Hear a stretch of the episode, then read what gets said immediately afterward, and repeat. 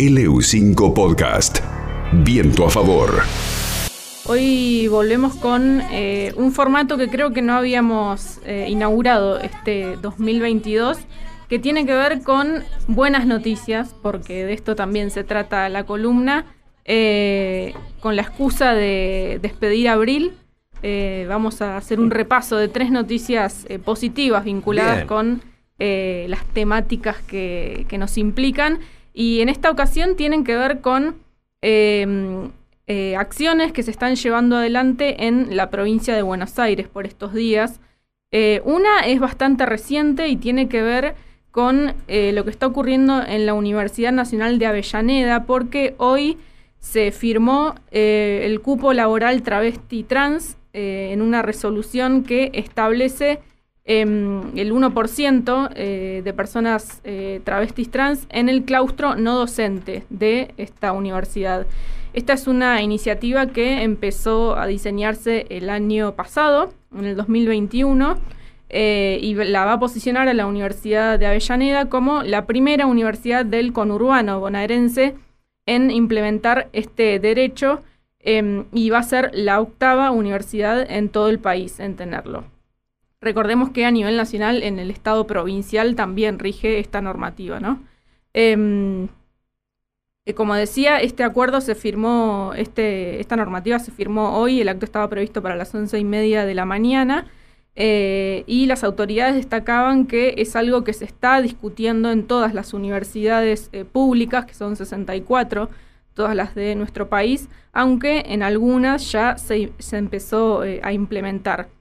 Eh, lo que dice el texto es que eh, los cargos del personal no docente deberán ser ocupados en una proporción no inferior al 1% de la totalidad por personas travestis, transexuales o transgénero que al ingreso reúnan las condiciones de idoneidad para el cargo.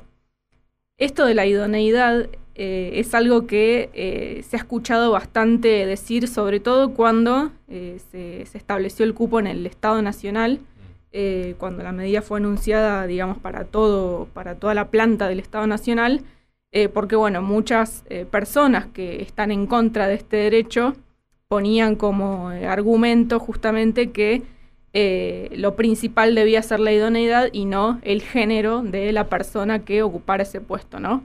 Eh, en- esto significa y está muy bien que esté aclarado en la normativa porque en verdad una cosa no quita la otra, es decir, se tiene en cuenta siempre que se toma a una persona para un puesto laboral eh, la idoneidad, pero el cupo está pensado para justamente incluir a personas que históricamente han sido excluidas de estos campos laborales, ¿no?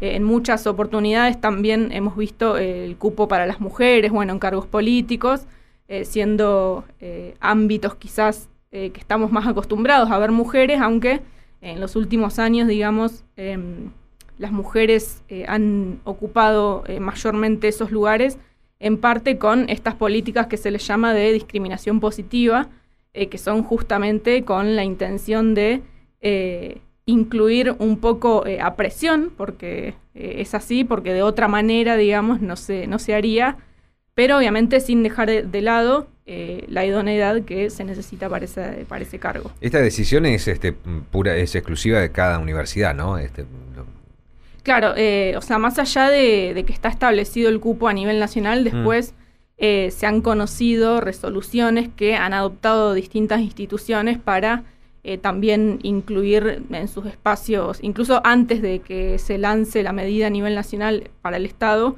hubo otras universidades que lo habían adoptado. De hecho, la Universidad del Comahue es pionera en esto, eh, porque en el 2018 se aprobó acá en, en el Comahue eh, y fue la primera de las universidades que lo tuvo, em, a pesar de que hasta el año pasado al menos no se había empezado a implementar, pero bueno, en 2018 se había aprobado en el Comahue eh, y otras universidades que también lo tienen son la de Mar del Plata, La Pampa, La UBA, Luján, Tierra del Fuego y Rosario.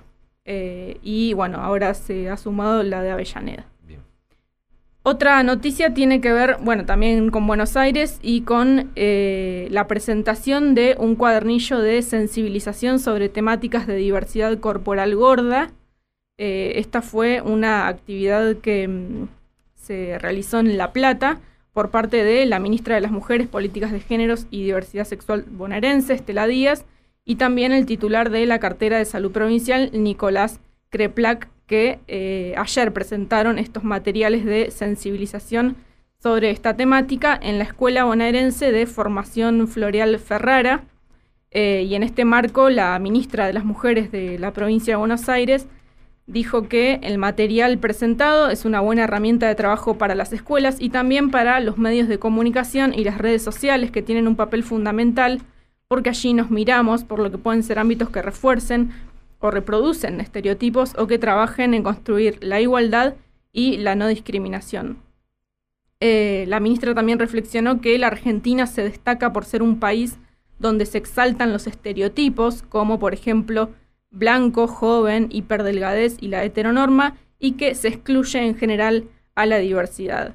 Eh, esto, sobre este tema eh, vamos a ampliar un poco más en alguna otra columna que tiene que ver justamente con, eh, con los movimientos de diversidad corporal gorda específicamente, porque también incluso hay muchos cuestionamientos que ponen en duda estos movimientos, contraponiéndolos con temas de la salud, por ejemplo.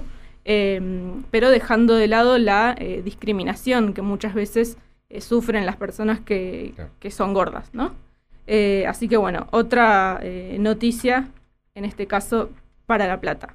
Y la última tiene que ver con un anuncio, en verdad, que se va a concretar este sábado 30 de abril, y es una actividad bastante interesante que encabeza LATFEM. Se trata de la biblioteca Ni Una Menos, eh, van a lanzar una biblioteca con más de 400 nuevos libros feministas para las bibliotecas públicas de la ciudad de Buenos Aires.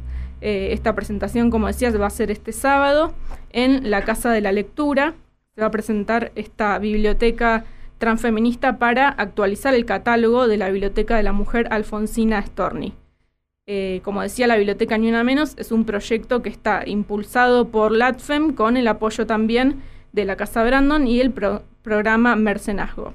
Em, se va a presentar este sábado en una actividad donde van a haber talleres, lecturas y una charla en la que van a participar Diana Bellesi, eh, Tamara Tenenbaum, entre, otras escritoras y periodistas.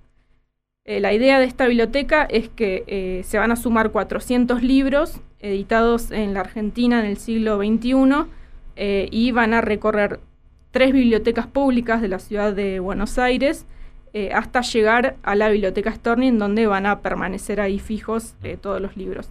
Hay un sitio web que es bibliotecaniunamenos.latfem.org eh, que va a ser lanzado justamente este sábado 30 de abril con la, con la presentación de la biblioteca y ahí se va a poder acceder también a la información referida. Buenísimo. Bueno, buenas noticias, por fin, un par de buenas noticias sobre la temática, ¿no? Que es difícil encontrar en este, en este espacio. Sí, por eso también eh, no queríamos dejar de lado este formato, que, bueno, cada tanto está bueno también eh, tener en cuenta eh, y bueno, hacer un salpicado de, de, buenas noticias para cerrar bien también el día y el mes en este caso. Gracias, Aileen. Gracias a ustedes. LU5 Podcast.